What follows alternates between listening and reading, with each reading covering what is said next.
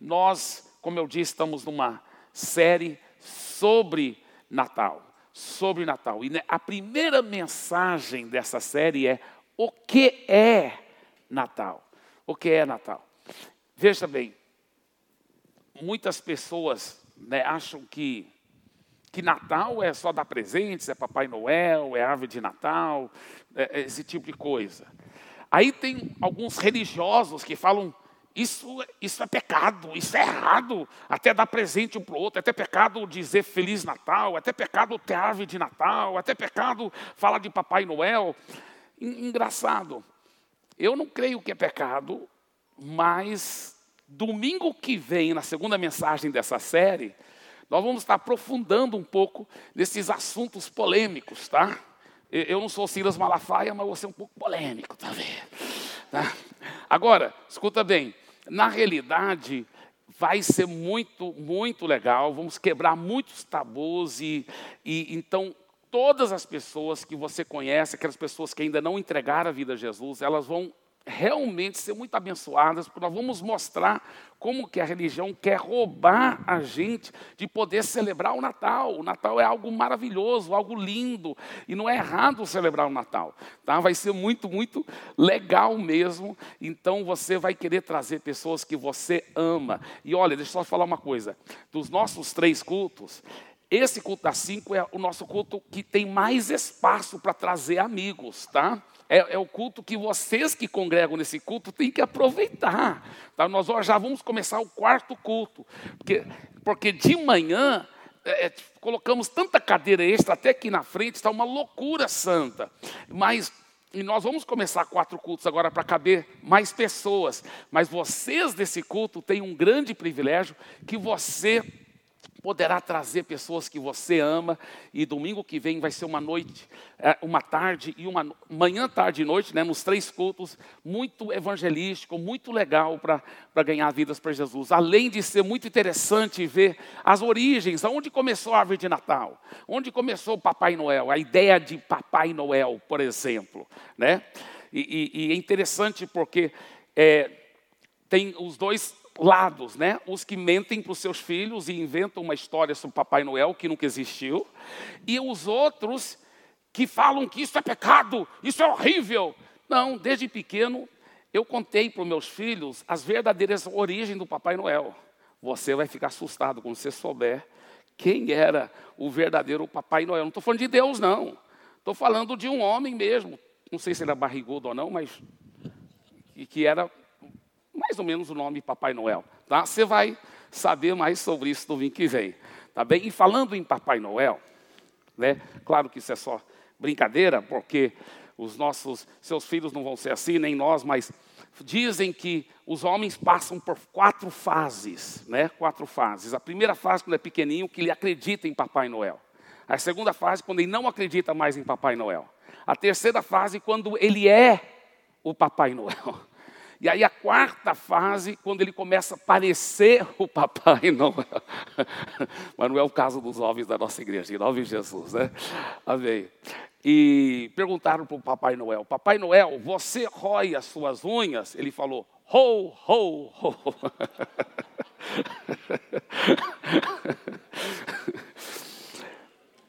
o que é Natal? O dicionário diz que Natal é relativo a nascimento. Claro que está se referindo ao nascimento de Jesus. O dicionário também diz que Natal significa natalício, que significa por si relativo ao dia do nascimento. Vamos estar falando sobre isso também domingo que vem. Qual é o dia? Sabemos o dia que Jesus nasceu. Onde ocorreu o nascimento? Então, Natal é tudo sobre o nascimento de Jesus. Jesus. Agora, veja bem,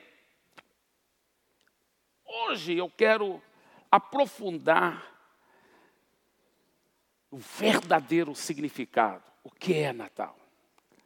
E quando Deus me deu essa mensagem, interessante, eu estava em Santarém, e não faz muitos dias atrás, talvez umas, uma semana, duas semanas atrás, e eu estava lá e, e trabalhando, trabalhando, porque eu dou supervisão para aquela igreja lá de 45 mil pessoas e, e trabalhando muito. E era uma tarde, depois do almoço, descansar só um pouquinho. Deitei e não dormi, porque eu estava sonhando e pensando sobre essa mensagem. E Deus, na hora, me deu o esboço assim, pum! Foi uma coisa muito milagrosa.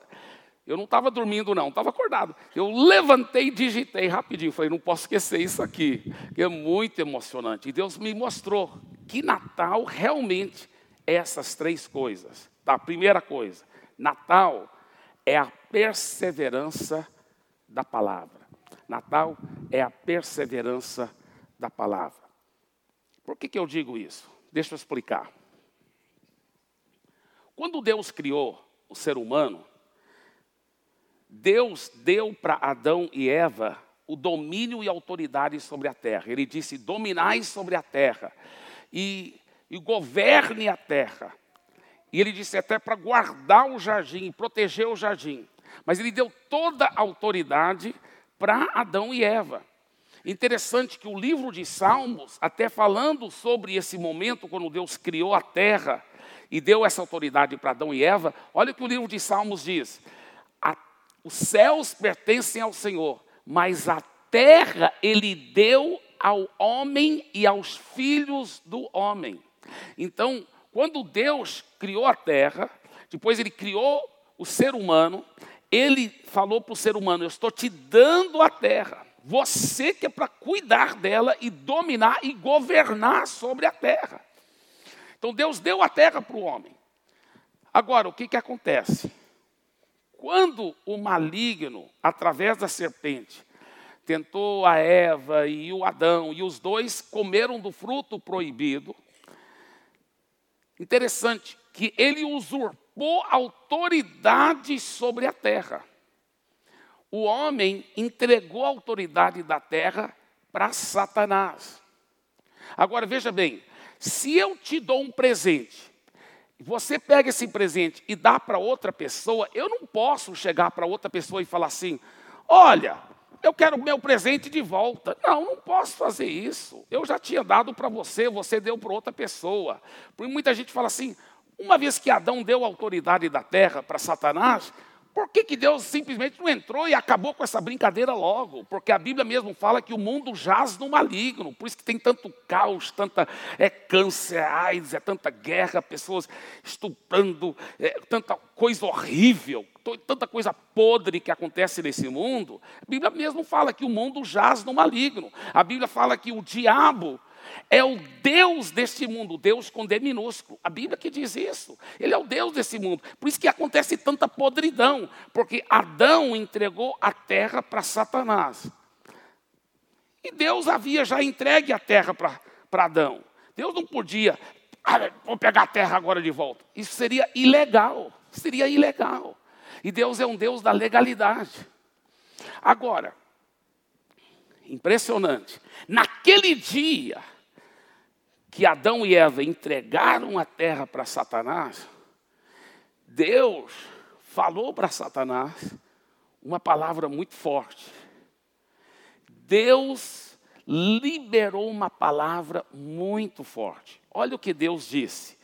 Porém, inimizade, Gênesis 3,15. Porém, inimizade entre você e a mulher, entre a sua descendência e o descendente dela. Veja bem, porém inimizade entre você e a mulher, entre a sua descendência e o descendente dela.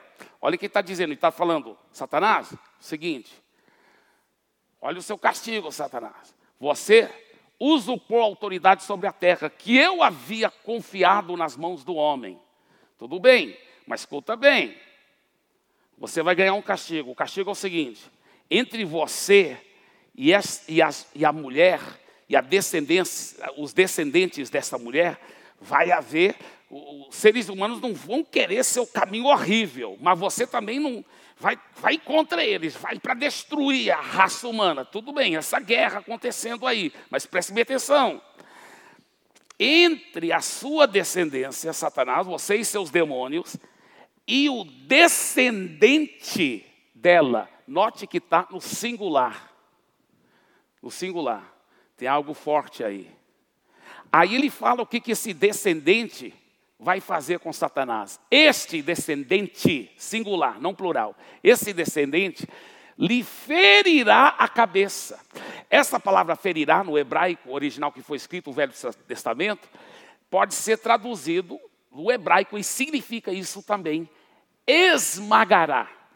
Ele esmagará a sua cabeça e você vai ferir o calcanhar dele. O que, que ele está falando? Quem era esse descendente de mulher? Jesus. Olha como Deus já profetizou o Natal. Naquela época, ele disse: um dia, um homem nascido de uma mulher vai esmagar sua cabeça, Satanás. Vai esmagar sua cabeça. Agora, preste bem atenção ao que eu vou dizer aqui. Veja bem, vamos entender o quadro no mundo espiritual. Deus deu autoridade da terra para Adão, Adão deu para Satanás. Deus está aqui fora do retrato. Seria ilegal ele entrar e já. Não, ele não pode fazer isso. Como que Deus ia intervir nessa situação? Veja bem, dois segredos que precisamos entender.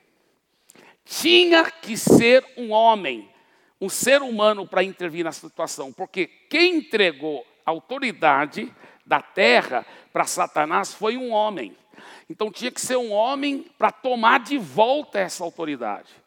Só que tinha que ser um homem perfeito.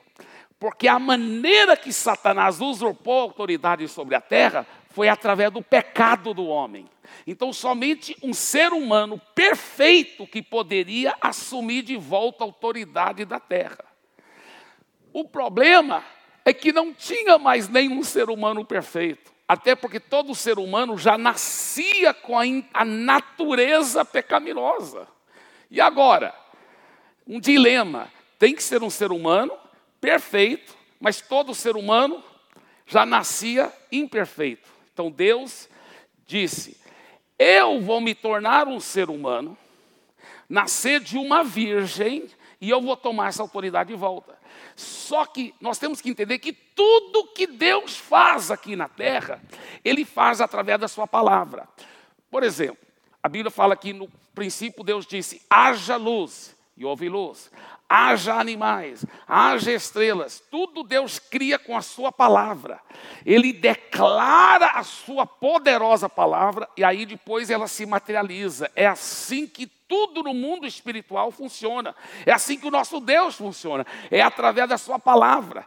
Então, ele já começou no dia que Adão entregou a autoridade da terra para Satanás, Deus já começou a declarar a sua palavra, declarando a palavra. Um dia, um dia, um descendente de uma mulher, um homem nascido de uma mulher, vai esmagar sua cabeça. Deus já começou a declarar, declarar. O que, que o maligno fez? O maligno já sabia. Ele, ele, não sabe todas as coisas, mas ele já sabia o poder infinito que Deus tem na palavra. Porque o maligno pensou aqui, ah, a autoridade agora é minha e Deus não pode interferir, porque foi Adão que me deu. Mas aí Deus já falou, um dia um ser humano nascido de uma mulher vai esmagar sua cabeça. Então, o diabo pensou: uau, tem que, não posso deixar esse ser humano sobreviver. Qual foi o primeiro ser humano santo que apareceu? O Abel. O Abel que era temente a Deus. Então, Satanás move no coração de Caim para quê? Matar Abel. Mata o Abel. Todo homem santo dali em diante que aparecia, mata, mata, mata, mata, porque um, um, dia vai ser um homem que vai esmagar a minha cabeça, só que o diabo não sabia qual homem que seria esse. Mata, mata. Então, depois que Abel morreu, a Bíblia diz no livro de Gênesis, diz que em lugar de Abel, Deus deu um outro filho para Adão e Eva, cujo nome era Sete. E fala assim: Deus deu Sete como descendente de Adão e Eva em lugar de Abel. E o Sete era um homem que também buscava a Deus, diferente do que Caim, que era um cara que não temia a Deus. Mas Sete não, ele buscava a Deus. E o melhor, o filho dele buscou mais ainda. Olha o que diz a Bíblia em Gênesis 4, 26. A Sete nasceu-lhe também um filho, ao qual pôs o nome de Enós. Daí se começou a invocar o nome do Senhor. Então Deus foi liberando a palavra. Um dia, um homem, nascido de uma mulher, vai esmagar a cabeça de Satanás e tomar a autoridade da terra de volta. Deus foi liberando a palavra, liberando a palavra. Parece que estava dando certo. Os homens estavam agora buscando mais a Deus, mais a Deus. A coisa estava chegando perto. Aí o que, que acontece? Esses homens, esses descendentes desses homens santos, como Sete e nós, começaram a ser atraídos pelas coisas do mundo. Agora, não é errado casar nunca, nunca é errado casar, claro que não é errado casar. Deus que teve a ideia do casamento. O que é errado é quando você casa fora da vontade de Deus, quando você está seguindo Jesus e você casa com uma pessoa que, que não tem um temor de Deus. E isso Deus fala que não é legal. Então, os descendentes de Sete são chamados no Velho Testamento os filhos de Deus, porque eram as pessoas que buscavam a Deus. Os descendentes de Caim eram chamados os filhos dos homens. Tá? Isso é muito interessante. Então, quando a Bíblia fala que os filhos de Deus começaram a casar com as filhas dos homens, tem alguns que falaram, não, isso foi anjos que casaram com mulheres. Não, não, não, não, não, não, não, não. Filhos de Deus aí está falando sobre a descendência de Sete. Tá? Então, olha o que ele diz. Veja bem. Vendo Gênesis 6, 2 a 3. Ah, inclusive aqui está certo. Parabéns. Glória a Deus. Que no primeiro culto estava 3, 2 a 3. Mas nossa equipe é muito eficiente, já corrigiram.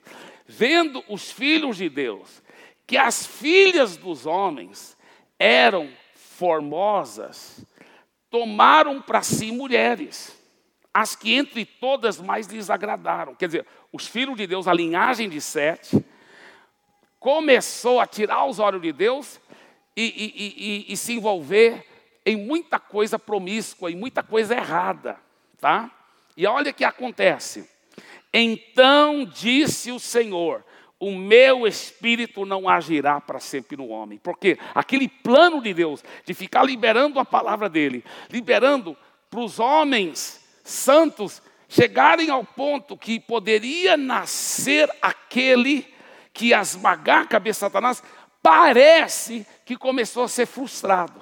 Esse plano de Deus, essa palavra de Deus, parece que começou a ser frustrado. E ele fala assim: o meu espírito não agirá para sempre no homem. Então o que, que Deus fez?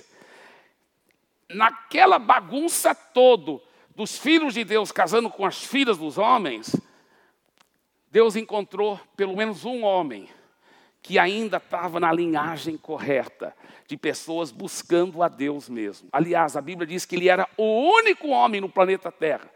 Isso é depois de várias gerações. E o nome dele era Noé.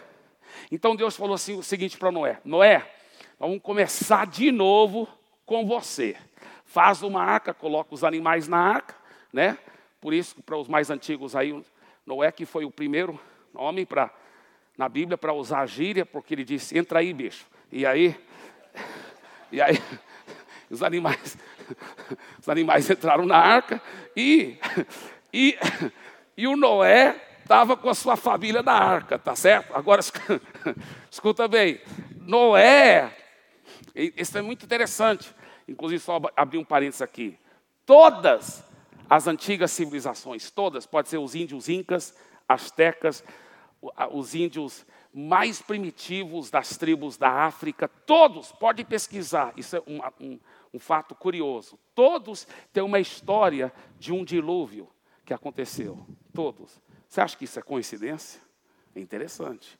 Todas as civilizações antigas têm essa história do dilúvio. E Deus começou do zero de novo com Noé. Só que Noé tinha três filhos. Um deles pisou feio na bola, o Cã. Ele realmente já começou a se reverter para o lado errado. Mas tinha um deles, o Sem, o Sem, que era muito consagrado a Deus. Deus falou: esse é através desse, vou liberar a palavra. E começou a falar, através de 100, através de 100, Deus liberando. Pode notar a Bíblia, a Bíblia é cheia de profecias. 100.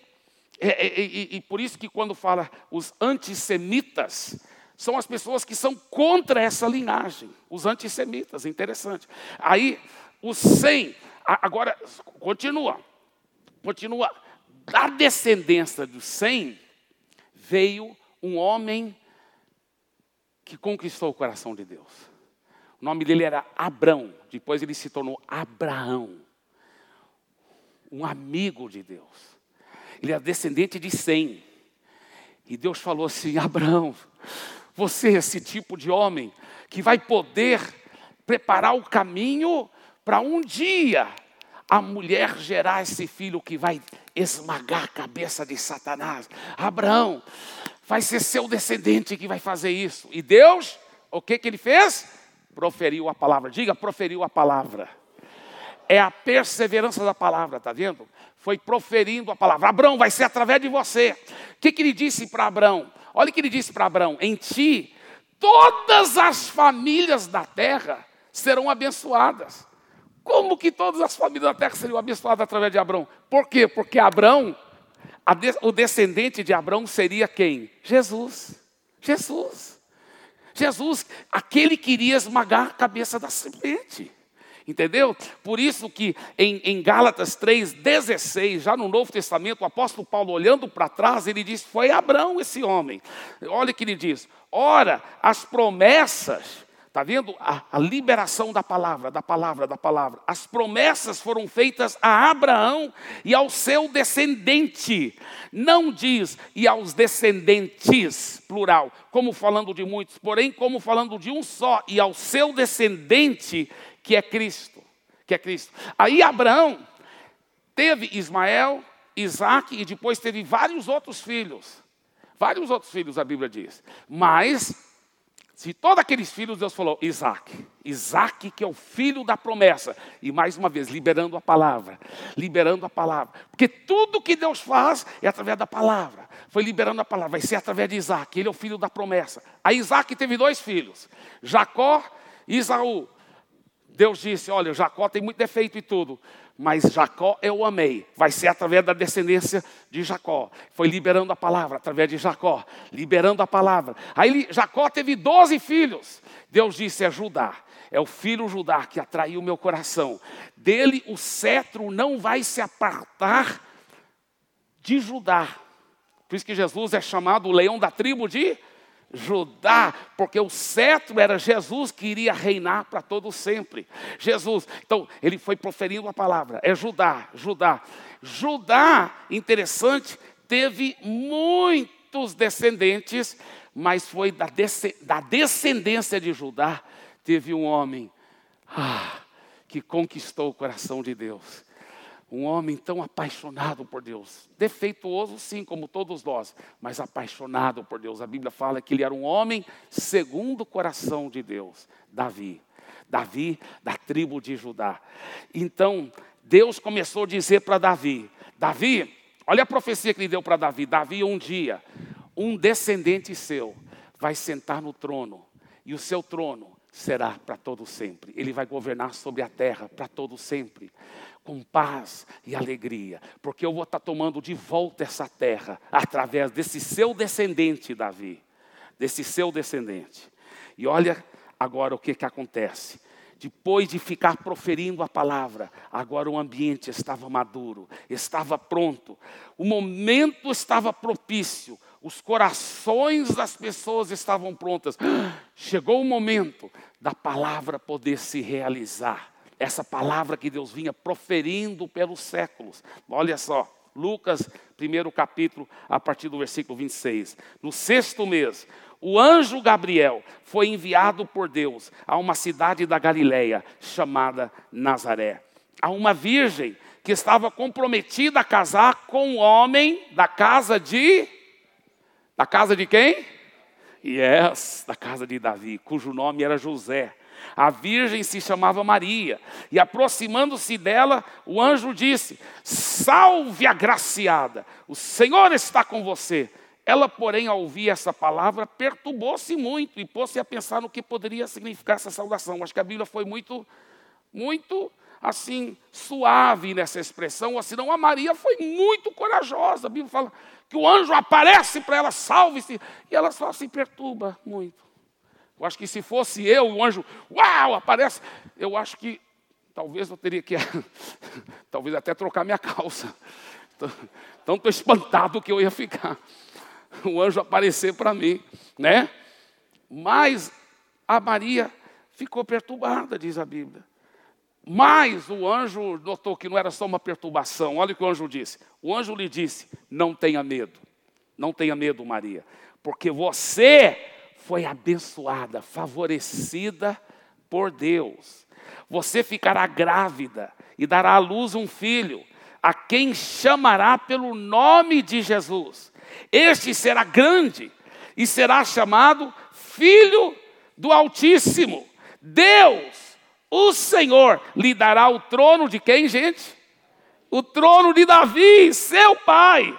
Ele reinará para sempre e sempre sobre a casa de Jacó, e o seu reinado não terá fim. Uau! Então Maria disse ao Senhor: Como será isso se eu nunca tive relações com, com homem algum? O anjo respondeu: O Espírito Santo virá sobre você, e o poder do Altíssimo a envolverá com a sua sombra. Por isso também o ente santo que há de nascer será chamado Filho de Deus. Note bem, gente, isso aqui é muito profundo que eu vou dizer. Deus não podia esperar ela ficar grávida do Espírito Santo para depois explicar para ela o que aconteceu. Porque Deus nunca opera assim. Deus primeiro profere a palavra, para depois a palavra acontecer. Então ele tinha que encontrar alguém, um coração tão simples, tão puro, que receberia uma palavra dessa. E quando ele falou, eu estou proferindo a palavra, Maria. O Espírito Santo vai te envolver. E você mesmo, virgem, vai ficar grávida. Olha a resposta dela tão poderosa. Versículo 38. Então disse Maria: Aqui está a serva do Senhor, que se cumpra em mim, conforme a tua palavra. Diga palavra. Está vendo o que eu disse? A perseverança da palavra. No dia que Adão integrou a autoridade da terra para Satanás, Deus já começou a proferir a palavra. Foi proferindo a palavra. E de repente a Maria diz: Cumpra em mim a palavra. Cumpra mim a palavra. E olha o que diz a Bíblia, João capítulo 1, versículo 14. E o Verbo, essa palavra, se fez carne e habitou entre nós, cheio de graça e verdade. Na nova tradução da, língua, da linguagem de hoje, ele diz: A palavra se tornou um ser humano. Uau! a perseverança da palavra. A palavra se tornou um ser humano e morou entre nós, cheia de amor e de verdade. Por que cheia feminino? Porque está se referindo à palavra, a palavra que se encarnou, que vestiu-se de carne humana. Quem era? Jesus. Jesus, o próprio Deus encarnado. Cheia de amor e de verdade. E nós vimos a revelação da sua natureza divina. Natureza que ele recebeu como filho único do Pai. Uau! A perseverança da palavra. Natal é isso. Natal é a perseverança da palavra.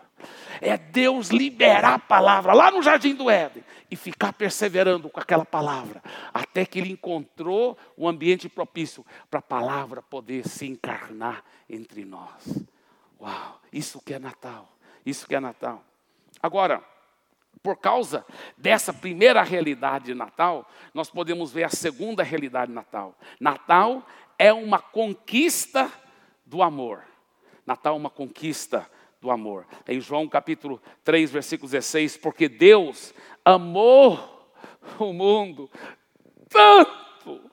Ele não só amou o mundo, ele amou tanto o mundo. Mas ele amou o mundo tanto, tanto Deus amou o mundo tanto que deu o seu único filho, para que todo que nele crê não morra, não tenha perdição eterna no inferno, mas tenha a vida eterna. Pois Deus mandou o seu filho, Deus ficou proferindo a palavra até que o seu filho se fez carne e habitou entre nós. Deus mandou esse seu filho para salvar o mundo. E não para julgá-lo, porque Deus quer salvar o mundo. Não julgá-lo, aquele que crê no Filho não é julgado. Mas quem não crê, infelizmente, já está julgado, porque não crê no Filho único de Deus. E é assim que o julgamento é feito. Deus mandou a luz ao mundo, através da Sua palavra, que se encarnou entre nós. Deus mandou, Deus mandou a luz ao mundo, mas as pessoas, infelizmente, preferiram a escuridão porque fazem o que é mal. Agora, você vai ver que ele fala assim: se a pessoa crer no filho, ela não é julgada, ela é salva. O que, que ele quer dizer quando ele fala crer? Só acreditar que ele existe? Outro lugar na Bíblia, em Tiago, capítulo 1, versículo 19, ele fala: não, não, quer dizer só acreditar que ele existe, porque ele diz que até os demônios acreditam que Deus existe. Nesse sentido, aí os demônios creem e até tremem de medo de Deus. Então não é só acreditar que ele existe. O próprio evangelista João, pelo Espírito Santo, ele explica o que, que é crer no Senhor. Em versículo 12 ele fala: Mas a todos quantos o receberam, deu-lhes o poder de serem feitos filhos de Deus, a saber, aos que creem no seu nome. Então ele explica o que é crer. Crer em Jesus, ele diz, é receber Jesus. É receber Jesus. Pastor Eibe, como que eu recebo Jesus? Daqui um pouco nós vamos falar mais sobre isso, tá? Agora, por que que eu digo que é uma conquista do amor? Uma conquista do amor, sabe por quê? A Bíblia, lá no livro de Apocalipse, nos mostra um retrato como vai ser o final do mundo, quando Deus criar um novo céu e nova terra, que Jesus vai reinar sobre a terra para todo sempre. A Bíblia mostra que de todas as nações, de cada tribo, de cada língua, de cada haverá bilhões e bilhões, incontáveis multidões adorando. Por isso que eu sei que é a conquista do amor. O amor, não estou dizendo que todos serão salvos, porque a Bíblia fala que depois da morte é tarde demais para entregar a vida a Jesus. Mas o que eu estou dizendo é que esse avivamento vai varrer-se sobre a terra e, e, e, e nós haveremos nós veremos a conquista do amor e nós veremos multidões e multidões. A Bíblia promete que nesses últimos dias haverá um avivamento tão grande, toda a terra será cheia da glória de Deus, como as águas cobrem o mar. E a Bíblia fala: nos últimos dias eu derramarei meu espírito sobre toda a carne, todo joelho se dobrará, toda língua confessará que Jesus Cristo é o Senhor. Ah, é muito emocionante a conquista do amor. Natal, então, é a perseverança da palavra, é a conquista do amor. Mas Natal também é um desafio de fé. Natal é um desafio de fé, por quê? Porque agora que Deus conquistou, através de Jesus, a autoridade da terra de novo, porque depois que Jesus morreu, ressuscitou, ele ressuscitou, ele disse: toda autoridade foi me dada nos céus e na terra. Agora a autoridade da terra está de volta na mão de um homem, Jesus. Mas Jesus faz o seguinte: ele fala para os seus discípulos: toda autoridade foi me dada no céu e da terra. Aí o próximo versículo, esse aqui, olha, que ele diz: portanto, vão e façam discípulos de todas as nações. Uau! Que desafio de fé. Ele entrega a responsabilidade para nós Aqueles que já entregaram a vida a Jesus, ele fala: Eu vou usar vocês para fazer discípulos de todas as nações. É através de vocês que essas boas novas do Evangelho vai ser espalhadas, as boas novas de o que significa o verdadeiro Natal. É através de vocês. Que desafio de fé. Que privilégio que nós temos. Que coisa gloriosa. Que coisa gloriosa. E é por isso que existe a Igreja da Paz, aqui em São Paulo. Paz Church. Né? O Paz Church está aqui num grande projeto poderoso de Acts in Action, de atos em ação. E qual é a nossa visão? Nossa visão é, é, é, é continuar alcançando muitas pessoas. Nós temos visto isso acontecer em Santarém. Hoje dezenas de milhares de pessoas, depois em, em Fortaleza com milhares e milhares de pessoas. E nós estamos vendo isso acontecer em todo o Brasil. E São Paulo não vai ser diferente, mas vai ser diferente porque vai ter muito mais ainda pessoas seguindo Jesus. E nosso sonho é se unir com outras boas igrejas que pregam a palavra e ver toda São Paulo transformada pelo poder de Deus. Eu disse ontem na noite dos voluntários e volto a dizer: nós cremos que nós veremos São Paulo transformado pelo poder de Deus. Nós vamos ver, ah, nós vamos ver os paulistanos um por um se entregando a vida a Jesus. Irmãos, eu queria que vocês ouvissem todos os testemunhos que eu tenho ouvido ultimamente. Mas tantos testemunhos, ontem mesmo, hoje, tantos testemunhos lindos, constantemente eu estou ouvindo de pessoas aqui que foram transformadas, casamentos transformados, resgatados, famílias transformadas. É, é uma coisa tão linda, tão linda o que Deus fez. E, e, e, é maravilhoso o que Deus está fazendo. Olha, deixa eu te falar uma coisa. O mais importante não é nem as pessoas que libertas dos hábitos maus, dos casamentos restaurados, as famílias transformadas. Isso é lindo, mas mais lindo ainda é as pessoas perdoadas dos seus pecados, as pessoas nascidas de novo, pessoas com a vida eterna agora com Jesus. E deixa eu te falar uma coisa, isso, marque minhas palavras, vai acontecer mais e mais em São Paulo. São Paulo vai, vai encher-se da glória de Deus. Nós já estamos vendo todo o paulistano rendido aos pés de Jesus, pela fé, pela fé. Se alguém fala, não, eu, eu, eu quero as trevas, eu insisto em ir para o inferno, ele vai ter que sair de São Paulo, porque São Paulo pertence ao Senhor Jesus. Nós já vemos, se você crê também, dê para ele uma forte salva de palmas. Aleluia, aleluia. Eu creio, eu creio. Agora, veja bem, veja bem, isso é a nossa fé. Isso é a nossa. Por isso que nós vamos começar já o quarto culto. Logo após essas férias, no começo de fevereiro, já vamos começar o quarto culto aqui. Para não continuar ganhando mais e mais vidas para Jesus. Meu Deus, sou apaixonado por ver vidas sendo transformadas por Jesus.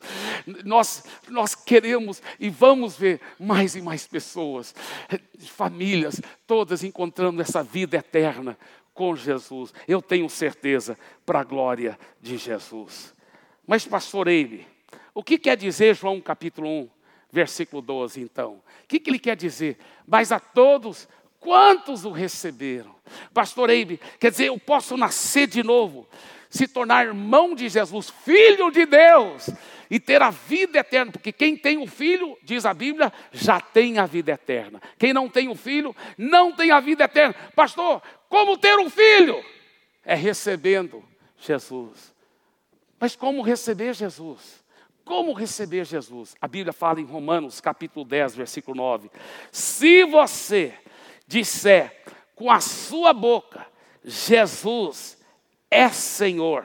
Agora note que essa palavra está, a palavra Senhor está com letra maiúscula, porque no grego essa é a palavra que o escravo chamava para o seu dono. Então ele está dizendo: você quer receber Jesus? O segredo é esse é você entregar sua vida a Ele, para Ele ser o dono da sua vida. É você declarar com sua boca. Por isso que Jesus falou: aquele que me declarar perante os homens, eu declararei perante meu Pai que está no céu. É você, com coragem, diante de Deus, diante dos homens, falar: de hoje em diante, eu estou entregando minha vida a Ti, Jesus. Até hoje, talvez eu que estava mandando na minha vida. Mas a partir de hoje, quem é o meu Senhor? Quem é o dono da minha vida? É, é o Senhor Jesus. Eu estou entregando minha vida totalmente ao Senhor. Totalmente ao Senhor. E aí ele diz: e, e se você declarar isso com sua boca, e no seu coração crer que Deus ressuscitou Jesus, será salvo. Ele não diz talvez será. Ele diz será salvo.